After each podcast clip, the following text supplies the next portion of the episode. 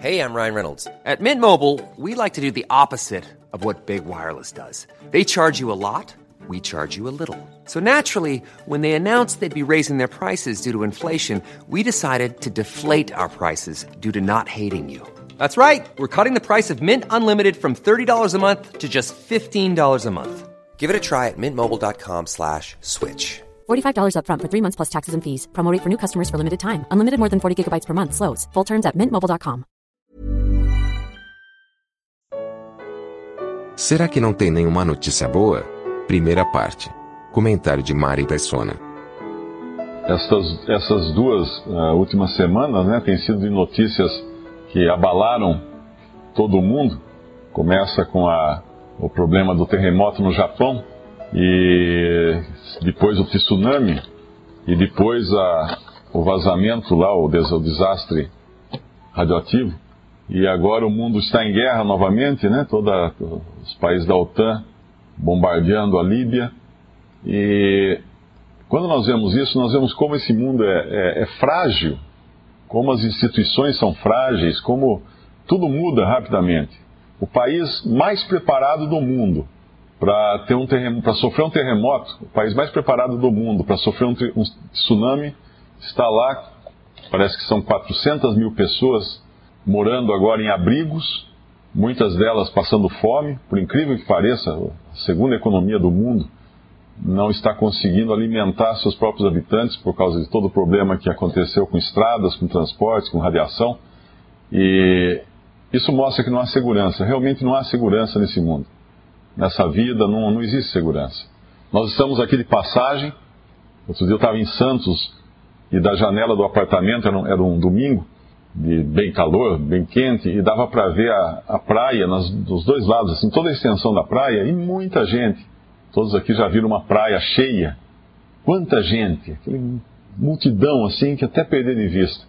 E aí me veio, me veio um pensamento: daqui a 100 anos, todas essas pessoas estarão mortas. Isso é real. Isso é verdade. Daqui a 100 anos, todas as pessoas que nós conhecemos estarão mortas. Um, teve um repórter que filmou, ele fugiu do tsunami, e enquanto ele, ele, quando teve o terremoto, ele estava na beira do mar, não era um repórter, era, acho que era um, um ativista ambiental, alguma coisa assim. Ele pegou o carro e pôs a câmera na frente do carro e, e foi filmando, atravessando a cidade e filmando. Enquanto ele ia pro, ele sabia que vinha um tsunami depois do, do terremoto. E à medida que ele passava na cidade, ele vai descrevendo, ele fala assim, olha, todas essas pessoas estão mortas. Porque ele ia passando as pessoas na calçada, andando tranquilamente, e aquela é uma cidade que realmente não sobrou nada, ficou, sumiu tudo. Acabou tudo. E ele atravessando, e ele, ele comenta, depois de feito o vídeo, né? Ele comenta que todas aquelas pessoas que, que a gente estava vendo na calçada ali, caminhando, passando de carro, todas estavam mortas. Provavelmente estariam todas mortas. Porque tinha inclusive uma cidade que tinha os anteparos de concreto para tsunami, e o tsunami levou os anteparos de concreto também ninguém, ninguém estava seguro ali. E nessas reportagens também que eu, que eu vi na, pela TV, um, um repórter entrevistou um filósofo, um professor de filosofia brasileiro, perguntando como ele acha que vai ser a reação dos, dos japoneses nessa hora, aqueles que perderam tudo, que estão passando necessidades. E ele disse que apesar de toda aquela cultura oriental, né, que a pessoa é muito retraída, muito quieta, não, não, não, expressa seus sentimentos, mas eles têm um grande problema, segundo esse professor de filosofia, que, que é o fato de todos os orientais, a, a cultura religiosa deles, eles não têm um Deus pessoal. E ele falou uma coisa que eu nunca tinha pensado antes nisso. Ele disse: o japonês não pode falar assim, ai meu Deus. Ele não pode falar assim, ah, Deus me ajude. Graças a Deus. Ele não pode falar porque ele não acredita num Deus pessoal. Essa, essa crença num Deus pessoal nós, nós recebemos desde criança, porque nós moramos no Ocidente. e estamos imersos numa cultura judaico-cristã que tem um Deus pessoal. Desde, a, desde os muçulmanos até os cristãos, todo, toda a região onde a, o judaísmo e o cristianismo avançou, uh, tem um Deus pessoal. Mesmo que a pessoa seja incrédula, não, não mas ele tem, é, é como alguém disse que a, palavra mais ouvida nos campos de batalha é meu Deus, meu Deus, porque realmente é, é a, É, é, o recurso, é o último recurso do homem. E eles não, tinham, não, não têm esse recurso. E quando eu penso isso, eu, eu penso que privilégio nós termos nascido num país ocidental e desde criança nós termos contato com, com essa noção de um Deus pessoal, um Deus que fala conosco, um Deus a quem nós recorremos, um Deus a quem nós, nós vamos, que vem até nós, a quem nós vamos. Esses hinos que nós cantamos não faria sentido nenhum sem um Deus pessoal. Não teria sentido, não faria uh, pensar assim, ó, oh, força universal ou energia cósmica me ajude. Não faz sentido uma coisa dessa dentro de uma cultura como essa que nós vivemos. Mas mesmo nós tendo nascido numa cultura judaico-cristã, nem todos creem efetivamente nesse Deus pessoal. E no, no seu, nas consequências de um Deus pessoal, que é Deus fazendo-se homem, tornando-se homem, assumindo a humanidade. É algo assim que extrapola até mesmo ideia, as ideias ou os pensamentos de alguém que nasceu numa civilização judaico-cristã. Eu, eu, quando era criança, acho que todo mundo aqui teve contato com, com religião cristã. Todos foram criados de uma forma ou de outra dentro de uma religião cristã eu acredito. E, mas nem, nem ligamos muito por, com isso, né, para isso. E que eu consigo me lembrar, a primeira vez que eu tive alguma uh, relação ou alguma preocupação com as coisas de Deus, efetivamente com as coisas de Deus, claro que eu aprendi a, a, rezar, né, quando criança, minha mãe ensinava e tinha toda aquela coisa, mesmo na escola, tinha até as aulas de religião, né, se não me engano, naquele tempo, no grupo escolar. Mas a primeira vez que realmente parece que teve uma coisa que fez. Deu, deu um toque assim. Eu, foi, eu tinha 11 anos, foi em 1966. Alguns aqui não tinham nascido ainda. Boa parte aqui não tinha nascido ainda. E eu recebi uma mensagem, literalmente vinda do céu. Mas não foi nenhum anjo que desceu do céu para me falar, não foi nada disso. Naquela época, quando eu era criança, existia uma prática muito comum de propaganda, que era os aviões passarem rasantes aqui em Limeira, na cidade, e jogar panfletos de propaganda. Acho que tem muitos aqui que lembram disso, né? Hoje não existe mais isso, hoje é proibido. Hoje, se fizer isso, piloto perde o, o brevet, o avião vai preso, capaz de ter alguma passeata aí contra. Mas naquela, naquela época tinha isso. Uh, e a, a, garotada saía correndo na rua, quando ouvia um ronco de avião, saía correndo gritando pro avião: joga papelzinho, joga papelzinho, como se o avião fosse escutar alguma coisa, né? o piloto fosse escutar. Mas esse era o nosso Twitter, né? As mensagens que vinham, que vinham do céu pra gente, os papeizinhos, quem pegava mais, tinha aquela competição. E um dia o avião passou, e eu, como toda criança, nós saímos na rua, começamos a gritar para jogar o papelzinho, e ele não jogou o papelzinho. De repente saiu do avião, assim, um pacote assim no ar e a hora que nós vimos eram paraquedas.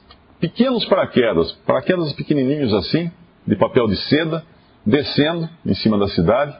E todos eles tinham pendurado embaixo um evangelho. Um evangelho, um livrinho, tinha um furinho e amarrado com o um cordão, e desceram aquele evangelho. Então a criançada saiu correndo, cada um foi pegando o que conseguiu tal, e eu consegui pegar um só. E, e eu fiquei um pouco chateado, porque eu peguei o evangelho de Marcos, que era o mais fininho. E os outros meninos pegaram, Mateus, pegaram Lucas, pegaram João, João que tinha mais páginas, né? Então eu me senti um pouco uh, em minoria ali, porque eu peguei justo o evangelho mais fininho, como se ele não tivesse tanto valor quanto aqueles que eram maiores. E esse evangelho me acompanhou por uma boa parte da minha vida. Eu não me lembro quando eu me desfiz dele, eu dei, eu, provavelmente eu dei ele para alguém, mas eu lembro que eu guardei isso muitos anos. Muitos anos, minha infância toda, minha adolescência toda, eu guardei esse livrinho ficava na minha gaveta eu me lembro tinha uma figura de uma, de uma ovelha e de um pastor na, na capa dele. E foi aí que eu, que eu, li pela primeira vez a Bíblia. O Evangelho é uma, uma porção da Bíblia. Foi a primeira vez que eu li efetivamente o Evangelho. E o Evangelho tem um caráter diferente de qualquer religião, de qualquer mensagem. O Evangelho, ele não é, ele não é uma lista de regras ou procedimentos ou de como uma pessoa deve viver. Todas as religiões, a mensagem de todas as religiões é a seguinte: você tem que viver assim, viver assado, melhorar aqui, arrumar ali, viver desse jeito e tal. O Evangelho não. A palavra Evangelho significa boas novas ou boa notícia. E obviamente ninguém consideraria uma boa notícia receber uma lista de tarefas, né? Você está tranquilo, fala assim, ah, eu quero ir para o céu. Ah, tá aqui, ó.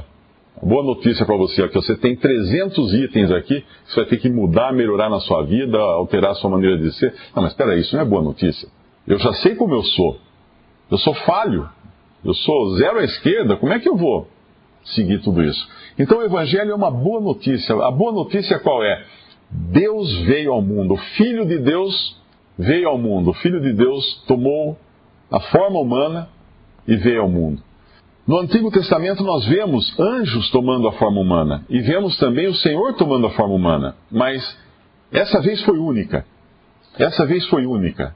Jesus, o Filho de Deus, assumiu a forma humana para nunca mais deixar de ser humano, Deus e homem.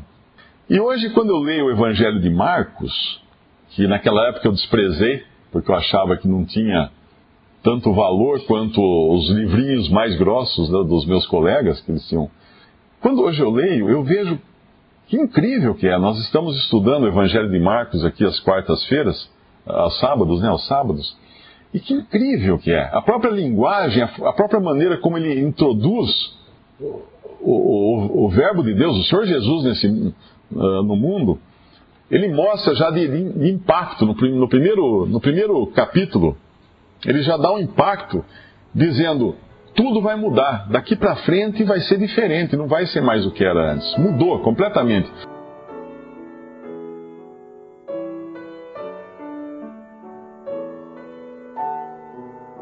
Visite respondi.com.br.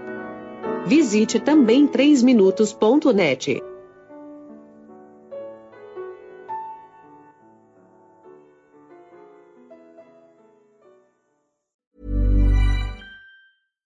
Deserves the best, and there's no better place to shop for Mother's Day than Whole Foods Market. They're your destination for unbeatable savings, from premium gifts to show-stopping flowers and irresistible desserts. Start by saving 33% with Prime on all body care and candles. Then get a 15-stem bunch of tulips for just $9.99 each with Prime. Round out Mom's menu with festive rosé, irresistible berry chantilly cake, and more special treats. Come celebrate Mother's Day at Whole Foods Market.